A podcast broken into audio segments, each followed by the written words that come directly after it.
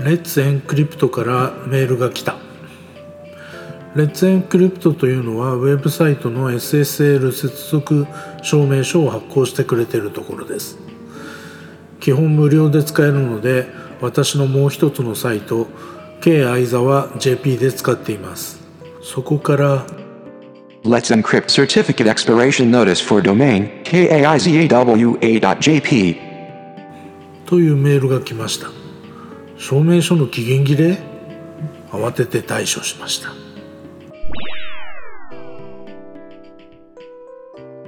自動的に更新されているはずだったのだけど12月10日に投稿した記事 Ubuntu サーバー20.04に Let's Encrypt を使って HTTPS 接続を実現する。ここでもカートボットの動作を確認していたんですがその後リスタートした時に状態が変わっていたみたいです。確認不足ですね。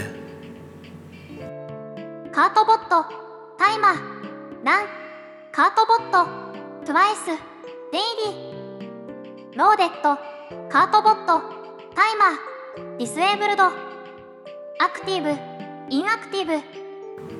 メールが来たので確認してみた時の状態がこれですシステムにロードされているものの動いていません。こりゃいかんということで sudo システムコントロールスタートカートボットタイマーで動かします。しかしこれではリスタートでまた inactive になってしまうので sudo system control enable カートボットタイマーで高級化させます。一応リスタートしてステータスを確認してみましたがリスタート後でもちゃんと動作してくれました。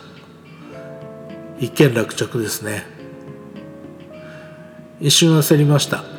対処は簡単だったのですが確認は必要ですね。